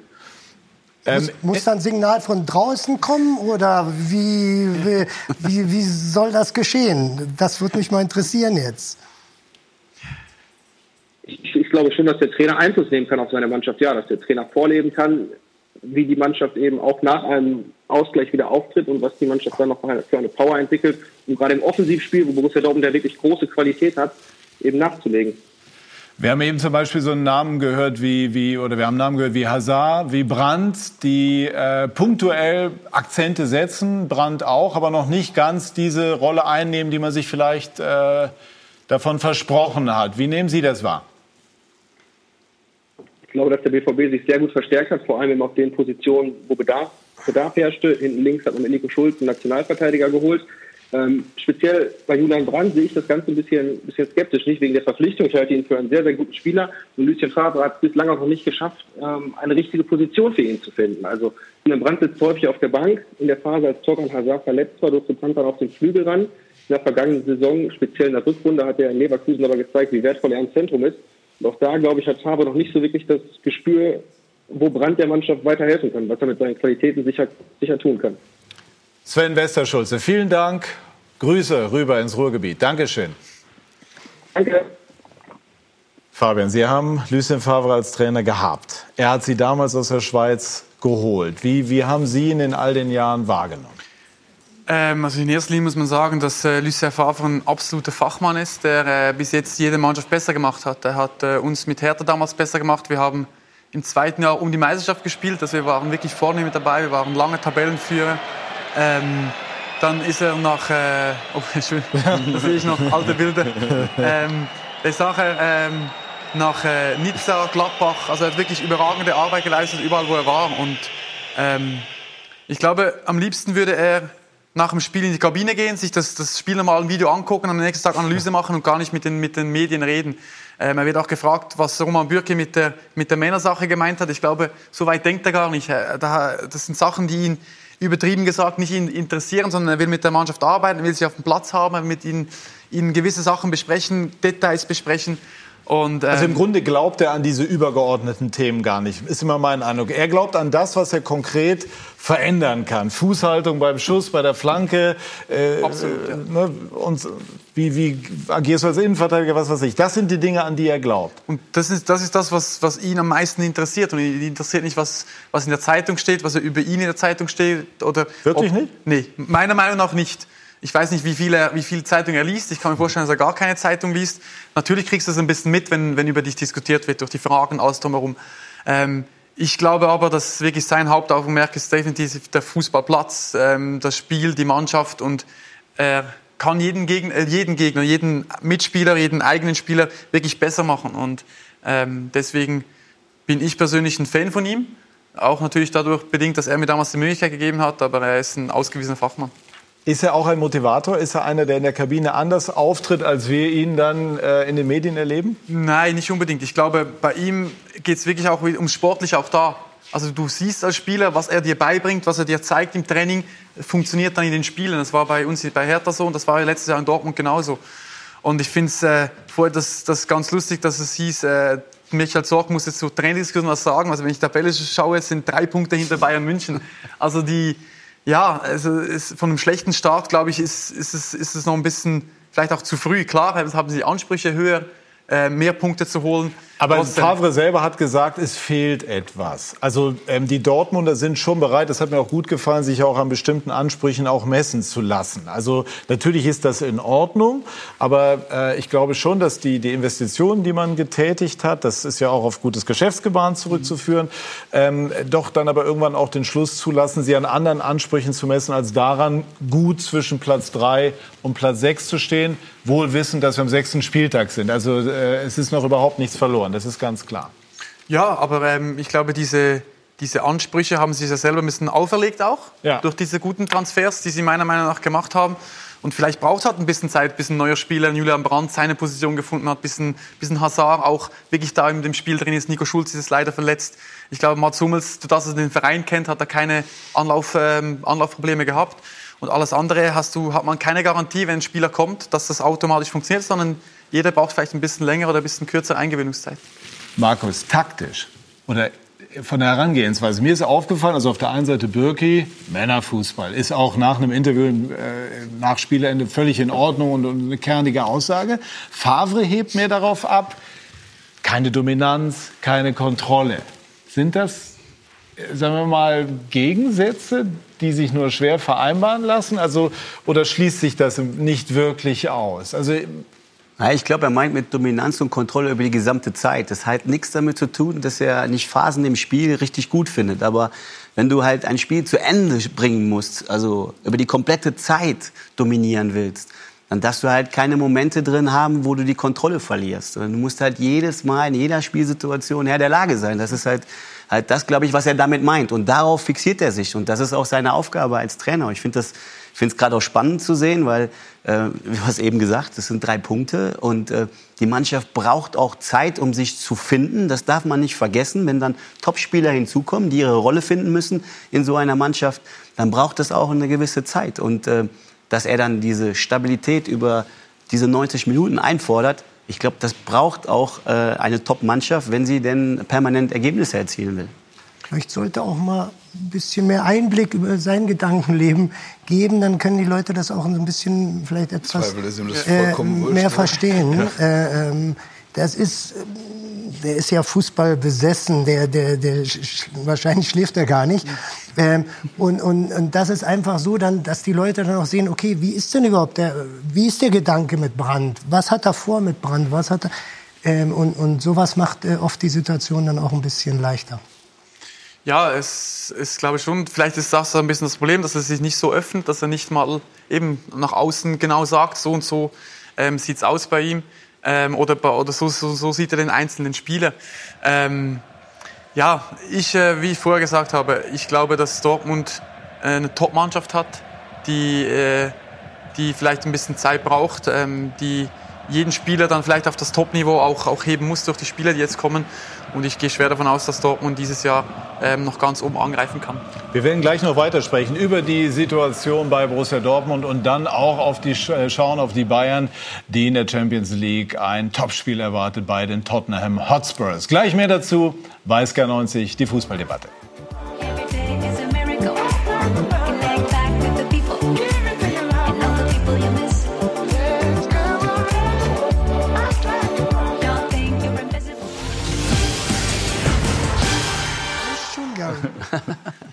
Wir sind zurück bei SK90, die Fußballdebatte, und haben eben hier am Tisch auch mit großem Engagement diskutiert. Äh, warum, Markus, gelingt es denn dem Tüftler, dem, dem Genie äh, Favre, ähm, noch nicht mit seiner Mannschaft Lösungen so zu entwickeln gegen tiefstehende Gegner, dass sie zu Siegen führen? Jedenfalls nicht konstant.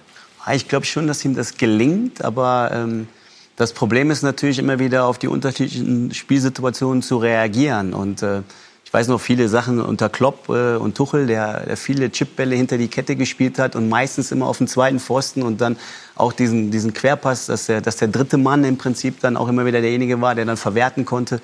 Ähm, ja, der, klar, die Erwartungshaltung von Borussia Dortmund ähm, ist natürlich wesentlich größer geworden. Und die Mannschaften, die, die gegen Dortmund spielen, die positionieren sich anders. Was man jetzt allerdings gegen Leverkusen, da war ich im Stadion, äh, war es eine andere Situation. Ja, die haben selber was gemacht. Ja, vermehrt den Ballbesitz und ähm, wesentlich mehr Ballbesitz als Dortmund. Aber diese Umschaltmomente nach, nach Ballgewinn von Dortmund im hohen Tempo, äh, die waren halt äh, grandios. Und ich glaube, es ist immer dieses Anpassen an die jeweilige Spielsituation. Was erwartet mich jetzt? Was will ich jetzt haben in meinem Spiel? Äh, Brauche ich noch mal mehr Offensivkraft, um hinter die Kette zu kommen? Oder, oder ist halt einfach äh, die Situation, dass du mehr äh, auf Ballbesitz bist und mehr Ruhe im Spiel hast und, und wartest auf diesen Moment, dass du nochmal noch mal vorne vielleicht den einen oder anderen Nadelstich setzen kannst. Aber da wären wir beim Verwalten und das erwartet keiner von Borussia Dortmund.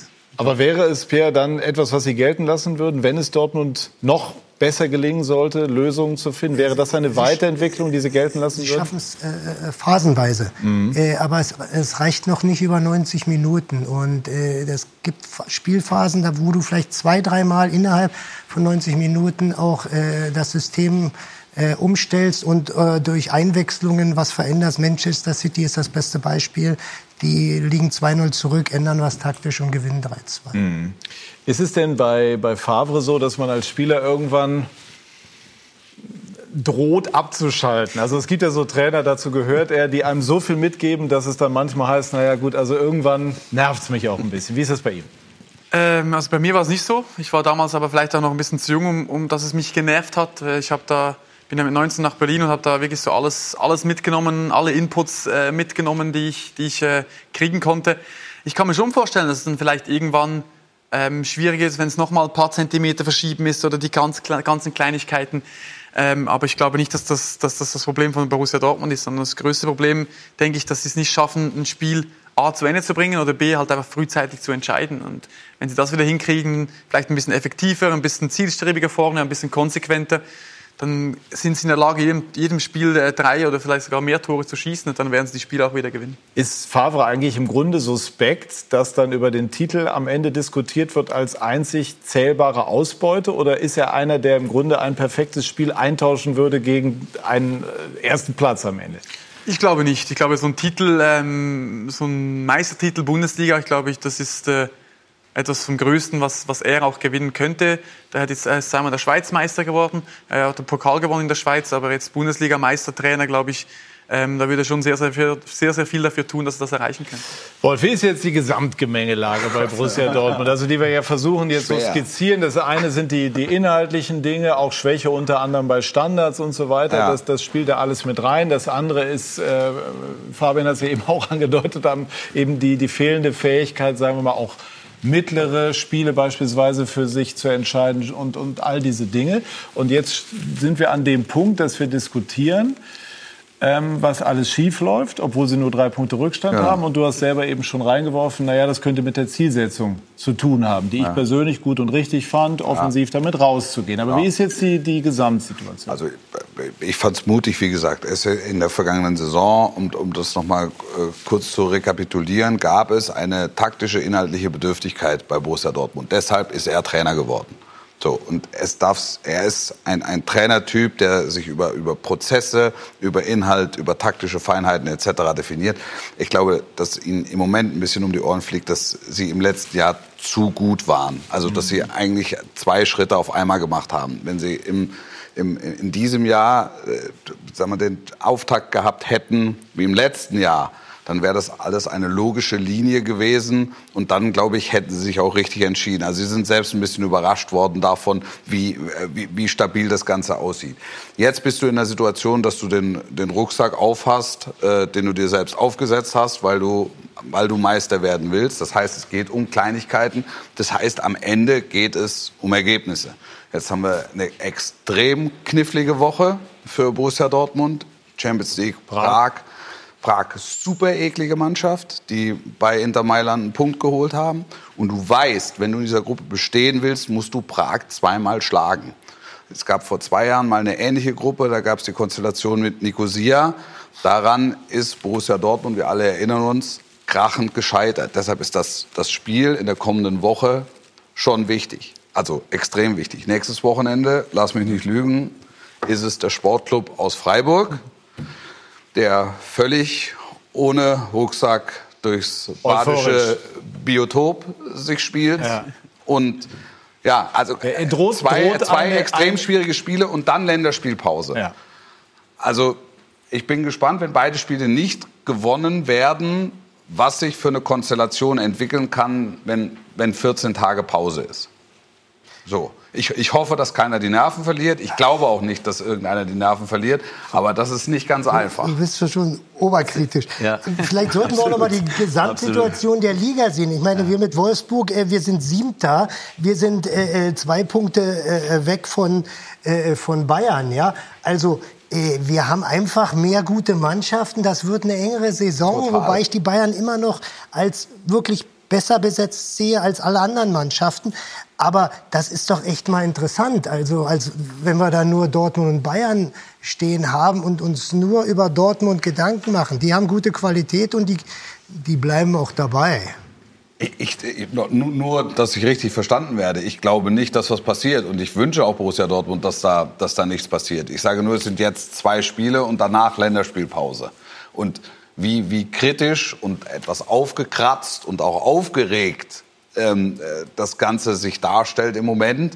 Ähm, das sieht man ja daran, dass wir jetzt seit einer halben Stunde darüber reden. Vielleicht sind wir zu aufgeregt, vielleicht sind die gar vielleicht nicht Vielleicht sind wir auch schuld. Also ich hatte bei Marco Reus im Interview schon den Eindruck, dass er auch eine gewisse Grundaufregung äh, äh dann ja. hatte. Aber auch da haben wir auch letzte Woche, als wir es hier live hatten, besprochen, sind doch Interviews, bei denen alle zuhören und, und wo eine gewisse Emotion auch rauskommt, wo man aber dann eben auch den Eindruck entwickelt hat, da ist ein Punkt getroffen worden, der äh, der auch intern mal besprochen wird. Und ich finde nebenbei bemerkt, als Kapitän darf er das auch. Ja, darf er das darf- auch so äußern. Darf, ne, Genau, bei gute, legitime Fragen und, und Antworten, die eben im, im Fußballersprech sozusagen waren. Favre gilt als jemand, der sehr sensibel ist, der sich äh, in Gladbach äh, immer mal mit Rücktrittsgedanken getragen hat, die dann am Ende mehr oder minder dann auch umgesetzt hat. Wie haben Sie ihn wahrgenommen? Ähm, ja, bei uns lief es ja dann wirklich sehr, sehr gut in den ersten, also im ersten Jahr, als er kam, waren wir, wurden wir Zehnter, wo glaube ich auch wirklich so das erste Jahr mit ihm auch so ein bisschen kennenlernen, seine ganze Philosophie ein bisschen kennenlernen. Im zweiten Jahr, wir haben wie gesagt um die Meisterschaft dann, dann mitgespielt, äh, eigentlich bis zum zweitletzten Spieltag oder eigentlich fast bis zum letzten Spieltag. Ähm, und nachher, ja, vielleicht fehlt ihm in Krisenmomenten so ein bisschen, ähm, ich sage immer gerne als, als, als äh, Trainer, wenn es schwierig wird, musst du versuchen, die, die, die Leute zu dir ins Boot zu holen und sie zusammenzuholen und zusammen versuchen, in eine Richtung zu gehen. Und ich glaube, dass er dann vieles vielleicht damit sich selber ein bisschen ausmacht und vielleicht die Mannschaft ein bisschen manchmal außen vor lässt, was ich jetzt in Dortmund nicht das Gefühl habe, aber das war bei uns vielleicht ein bisschen damals so. Von dem her, ähm, Das ist ein spannender Punkt. Braucht man als Spieler oder haben Sie als Spieler dann den inhaltlichen Input gebraucht oder braucht man da auch mal das Gefühl, dass da vorne einer ist, der, der vorangeht und, und weiß, was er tut und einen auch durch schwierige Situationen lotsen kann? Ich glaube, es ist eine Mischung von beiden, was sehr, sehr wichtig ist. Zum einen braucht man sportlich immer eine, eine gewisse eine Richtung, eine, eine Haltung, ähm, die vorgegeben wird. Und zum anderen, glaube ich, ist es für einen Spieler immer schön, wenn man, wenn man merkt, dass das alles in die gleiche Richtung geht. Das ist immer ein gutes Gefühl, das gibt einem Vertrauen. Ähm, das fängt wahrscheinlich dann oben ganz oben beim Präsidenten über den Manager an, über den Trainer, an die Mannschaft. Und wenn das alles in eine Bahn geht, dann glaube ich, ist es für einen Spieler auch einfacher, vielleicht schwierige Momente dann auch zu meistern. Gut, also äh, vor einem Jahr so in etwa zu diesem Zeitpunkt haben wir darüber gesprochen, dass die Bayern kriseln. Die sind am Ende deutscher Meister geworden, aber wir haben keine andere Chance, als Und wir zu dem Zeitpunkt zu sprechen, wo das Ganze Und, passiert. und wir haben über die gute Mentalität von Borussia Dortmund äh, gesprochen, die, denen es immer wieder gelingt, in der Schlussphase Spiele zu gewinnen. Genau, also es Und ist ein durch Borussia kluge Dortmund. und clevere Einwechslungen von Lucien Favre. Genau, es ist ein Borussia Dortmund zu zeigen, dass sie eine Top-Mentalität haben. Sie haben eine hochbegabte Mannschaft und, und wenn sie das äh, auf äh, Dauer in dieser Saison umsetzen, dann können sie definitiv oben mit rein. Bevor wir zu den Bayern kommen, Pierre Litbarski, eine Frage noch zu ähm, Mario Götze. Sie sind ja selber Weltmeister geworden. Sie waren, das kann man schon so sagen, in den 90ern auch so, so ein Superstar im deutschen Fußball. Dankeschön. Ja, ist ja so. ähm, wir haben übrigens auch ein wunderbares Tor noch von Ihnen vorbereitet, wenn wir das so nebenher auch noch mal anschauen können. Tor des Jahres damals 1985 im Sitzen, Sitzen, gegen im Werder Sitzen. Bremen.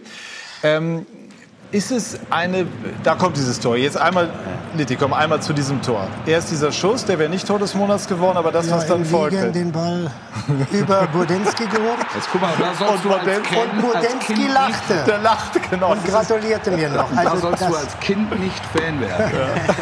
Ähm, um die Frage zu beantworten. Ich habe gestern gehört, was ich nicht so ganz so cool fand in einem Kommentar.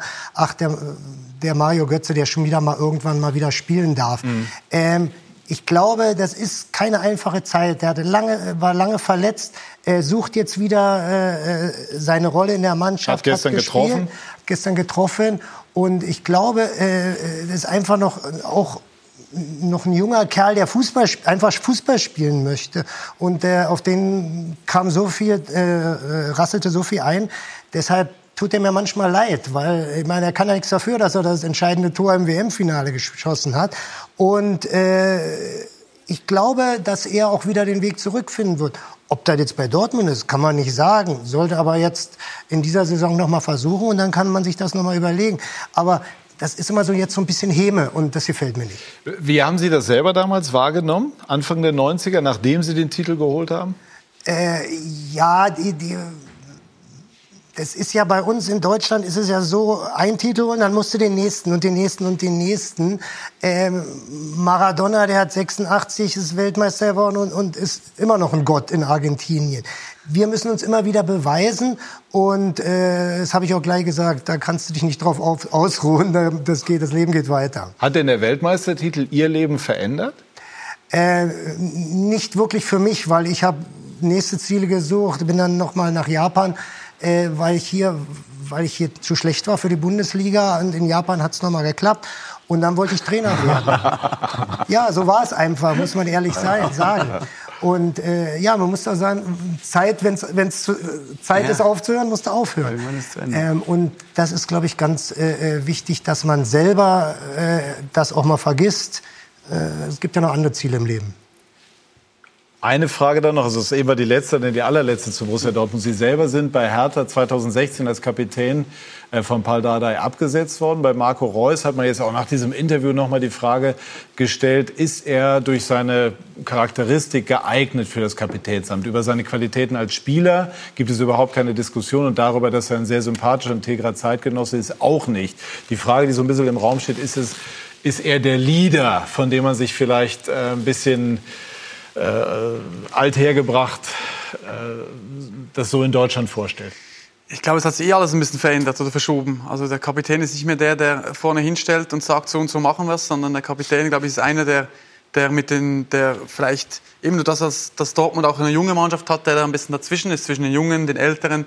Und für mich war als Kapitän immer das Entscheidende, die Leistung auf dem Platz. Ich glaube, wenn du als Kapitän Leistung bringst, was Marco Reus seit x Jahren bringt, wenn er nicht, wenn er nicht verletzt ist und ich glaube noch weiter wäre, wenn er nicht so oft verletzt gewesen wäre, dann ist das für mich ein idealer Kapitän. Er ist, äh, er ist äh, bei Dortmund in der Jugend gespielt, ist zurückgekommen, ähm, ist wahrscheinlich auch der beste Spieler bei Dortmund und deswegen für mich absolut ein geeigneter Kapitän. Sprechen wir über die Bayern. Freuen uns auf das Spiel, Markus, äh, am kommenden Dienstag. Äh, in Tottenham, jetzt in Paderborn, haben die Bayern einen, einen Pflichtsieg eingefahren. Äh, sind, das sind, ist typisch Bayern, sind damit dann selber kritisch umgegangen. Wir hören mal gerade Nico Kovac, den Trainer. Ich bin mit den Punkten zufrieden, mit der Leistung nicht, nein. Also das haben wir uns anders vorgestellt. Vor allen Dingen das, was ich in der PK angesprochen habe. Wir wollten oder wir möchten das Spiel früher entscheiden.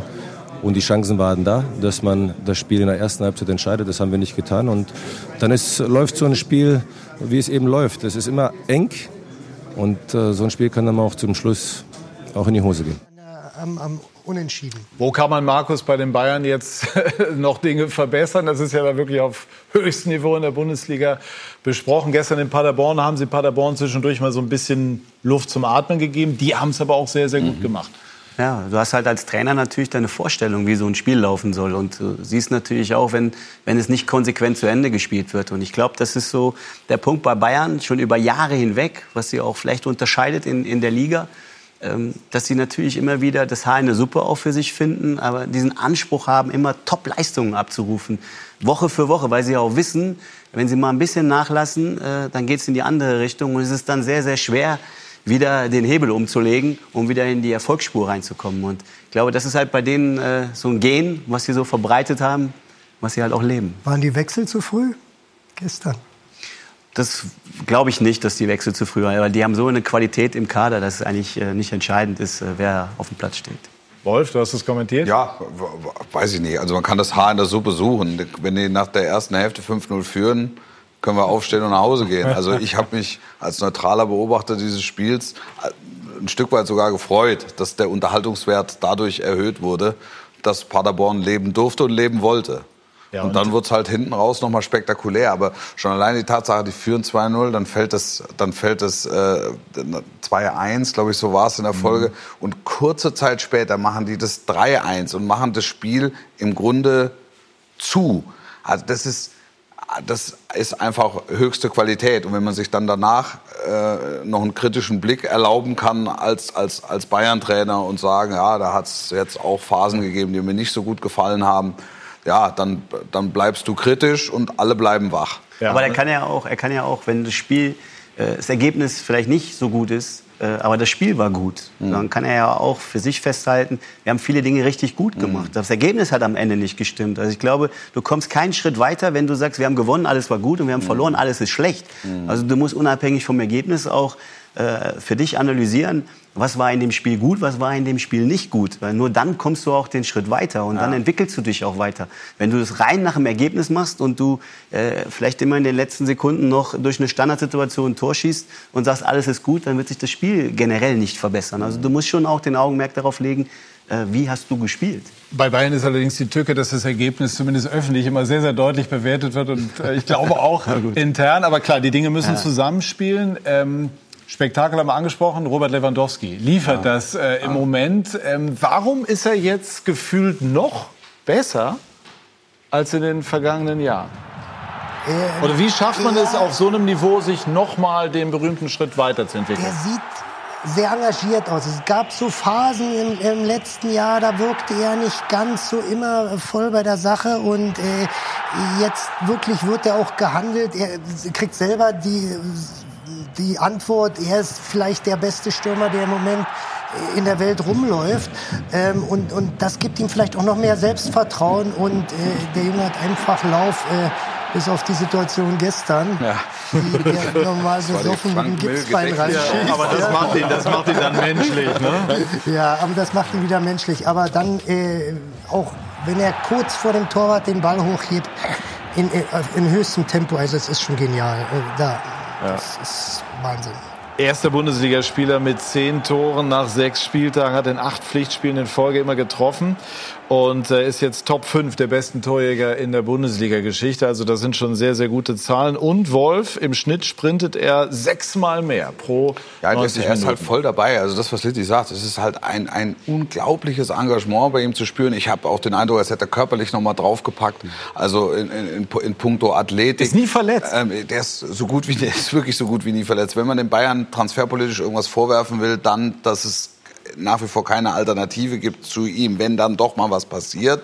Gott bewahre aus Münchner Sicht. Aber es wird natürlich auch schwierig im Schatten. Es gibt doch keine Alternative. Ja, also, also, äh, wer soll denn da eine Alternative? Suarez. Halt, ja, ja klar. Also das müsste, dann, das müsste dann so in der Kategorie müsste sich dann tatsächlich Ja. bewegen. Und das verkneifen sich die Bayern, weil der wirklich zu 100 Prozent fit ist. Ich meine, der hat jetzt Muskeln an Stellen, da haben manche keine Stellen. es, es ist einfach ein, ein, ein, ein außergewöhnlicher, ein außergewöhnlicher Sch- Spieler. Und wenn man bei Cristiano Ronaldo, der ja auch in seiner, im Laufe seiner Karriere praktisch nie verletzt war, er hat die körperliche Voraussetzungen, aber er hat diese körperlichen Voraussetzungen auch geschaffen. Und ich glaube, dass sich Lewandowski das ein Stück weit äh, mit zu Herzen genommen hat. Und jetzt, wo ihm klar ist, dass der FC Bayern sein Verein ist und nicht mit einem halben Ohr nochmal Real Real Madrid oder immer, oder ja. gibt's noch mal irgendwie Manchester City oder Paris Saint-Germain, sondern wo ihm klar ist, das ist, das ist mein Verein, geht er hier volle Möhre auf. Schöne Spielerei unter Fußballfans jetzt. Ähm, Kane oder Lewandowski? Also wen äh, favorisieren Sie? Die beiden treffen hier aufeinander am Dienstag. Ich glaube, Kane ist noch ein, ein Ticken jünger. Also ähm, auch ein unglaublich guter äh, Stürmer, der äh, einen Top-Abschluss hat und äh, sehr gut in Form ist. Ich glaube, wenn man, wenn man die letzten Jahre so ein bisschen betrachtet, dann kann man, glaube ich, schon Lewandowski da als Nummer eins hinstellen. Ähm, eben mit der Form, mit zehn Toren in sechs Spielen. Das ist schon äh, eine Hausnummer. Ja, sehe ich genauso. Also Lewandowski ist schon beeindruckend. Vor allen Dingen in welcher Art und Weise. Man kann ja auch darüber diskutieren. Den, den ersten gegen Paderborn macht er nicht. Man könnte jetzt auch sagen, oh, heute ist nicht sein Tag. Aber dann macht er genau diesen, wo du dann äh, nicht mehr mit rechnest, dass er dann in den Rücken der Abwehr reingeht und dann noch so einen Heber spielt. Mit einem Selbstverständnis, das ist schon beeindruckend. Ja, ich soll sagen, wer besser ist. Also im Wen- Moment, wen- im, Moment sehe ich, im Moment sehe ich Lewandowski stärker. Ähm, aber Harry Kane hat natürlich in fitem Zustand eine ungeheure Bedeutung. Man muss es gar nicht sagen, wer besser ist, aber einfach die Hotspur. beiden zu vergleichen, macht ja schon Spaß, Welt, ne? Also beide für mich Weltklasse und es ist dann Ansichtssache, wen man vorne sieht, dadurch, dass ähm, Lewandowski hier in Deutschland logischerweise noch ein bisschen mehr auf dem Radar ist und eine unglaubliche Quote hat im Moment, ähm, würde ich sagen, er ist im Moment ein Tick stärker, aber Harry Kane, einer der besten Nummer 9 auf der Welt seit Jahren. Aber Also- sehr verletzungsanfällig. Sehr, äh, Genau, das, das, wollte, sehr das wollte ich gerade, das Knöchel wollte ich gerade und sagen. hat sehr viele Spiele Vor dem ausgesetzt. Champions League Finale Und das ist ein, ein. Argument für Lewandowski. Ja. Und ich glaube, Lewandowski ist auch ein Tick schneller. Für, äh, und äh, vor der Kiste ist der noch etwas genialer. Also wenn die Bayern in dieser Saison was ganz Großes in der Champions League erreichen wollen, dann brauchen sie definitiv Robert äh, Lewandowski. Ähm, die Champions League natürlich bei Sky zu sehen. Und wir wollen auch noch ein letztes Wort verlieren über Kai Havertz von Bayer Leverkusen. Leverkusen gastiert in Mailand und Sie sind mit Havertz deutscher B-Juniorenmeister geworden. Ähm, was macht ihn zum wohl außergewöhnlichsten Talent? Er ist ja schon mehr als das, aber zum, zum begabtesten jungen deutschen Spieler aus Ihrer Sicht. Er hat einfach Voraussetzungen, ähm, äh, die, die sind halt schon, schon beeindruckend. Kann sich zwischen den Linien sehr, sehr gut bewegen. Ähm, hat eine Vororientierung, die, die kann man einfach auch nicht lernen. Das ist auch instinktiv. Hat halt viele Veranlagungen, die mitbekommen schon, äh, die außergewöhnlich sind. Zu, zudem War das zu er- der Zeit schon so erkennbar? Ja, ne? ja, man hat dort auch gemerkt, so als er in den Jahrgängen U15 äh, nach oben gekommen ist, das ähm, Wachstum, das spielt ja alles mit rein und das dauert dann ein bisschen mit der Koordination und dann eben vom Flügel und dann nachher ins Zentrum reingekommen und äh, hat aber dann zwischen den Linien schon schon angedeutet, äh, was für eine, für eine Qualität er auch hat. Und klar, das waren so auch mit entscheidende Jahre, gerade so die so 16, U17 Jahre, weil danach U19 Jahr hat er eigentlich gar nicht mehr groß mit, miterlebt. Da ist er dann sofort in den Profibereich reingekommen. Und äh, dass er dann so durchstartet und vor allen Dingen diese körperliche Präsenz auch hat, dass er sich durchsetzt, auch äh, in diesem jungen Alter, das ist schon außergewöhnlich, weil er, weil er halt auch einfach ähm, Bewegungen hat und geschmeidig ist, äh, schwierig zu packen ist. Also es ist schon, äh, war schon äh, eine Freude, ihn zweieinhalb Jahre begleiten zu dürfen. Steht ihm eine Weltkarriere ins Haus? Wenn wir geduldig mit ihm sind, ja. Also wenn wir jetzt versuchen, ihn sofort aber, in eine Position reinzubringen, dass er jetzt die Spiele alle entscheiden muss, dass, dass er jetzt der Spieler schlechthin ist, ist immer noch ein Mannschaftssport und, und du, du stehst und fällst auch immer mit deiner Mannschaft. Und ich glaube, wenn wir da ein bisschen geduldig sind, weil auch da wird mal das eine oder andere Tal kommen und äh, wird da mal Schwierigkeiten haben. Und wenn wir ihn da gut begleiten, dann bin ich davon überzeugt, dass das ein richtig, richtig guter Spieler für Deutschland wird. Gut, also wir freuen uns auf die Champions League bei Sky am Dienstag und am Mittwoch. Ein Wort noch. Wie spielt sich in der Schweiz? Sehr gut. Ähm, ich bin äh, sehr, sehr gut angekommen in der Schweiz, nach, nach zwölf Jahren Deutschland. Äh, wieder zurückgekehrt nach Hause und ähm, wir sind gut gestartet. Auch, auch mit Young Boys hatten wir einen äh, großen Umbruch im Sommer. Ähm, ich freue mich sehr, dass ich da äh, Fuß fassen konnte und ähm, ja, bis jetzt läuft es äh, sehr, sehr gut. Haben neun Spiele, haben noch kein Spiel verloren, sind dabei den Zweiter und Europa League auch eine spannende Aufgabe vor der Brust. Genau, spielen am Donnerstag gegen, gegen die Glasgow Rangers zu Hause. Also ähm, ist einiges los und ähm, es macht sehr, sehr viel Spaß. Damit es noch aufgeklärt wird zum Ende, wie war das damals mit äh, der Torhüterleistung? Der einzige Berliner Keeper in der Historie, der ohne Gegentor geblieben ist. Ja, das war in München gegen 68, zweite Liga. Ähm, war, glaube ich, 80. Minute oder so. Und unser Tor hat eine rote Karte gekriegt. Wir haben dreimal gewechselt. Und dann habe ich mich sozusagen zur Verfügung gestellt äh, und mich ins Tor gestellt mit einem viel zu großen Torwarttrikot, mit viel zu großen Torwarthandschuhen. Und alles rausgeholt. Ja, den ersten habe ich an die Latte geguckt und danach hatte ich noch zwei, drei Aktionen, wo ich auch in der, mit den Händen was fangen musste. Ähm, ja, im Nachhinein eine lustige Geschichte, leider haben wir verloren, aber das bleibt natürlich so, so solche Geschichten, solche Erlebnisse bleiben natürlich in Erinnerung. Und geht es eines Tages zurück zur Hertha? Ja, Wenn die vielleicht. dann in der europäischen Spitze sind? Ja, ja dann, dann sowieso. Zum Gucken zumindest, zum, zum Spiele gucken.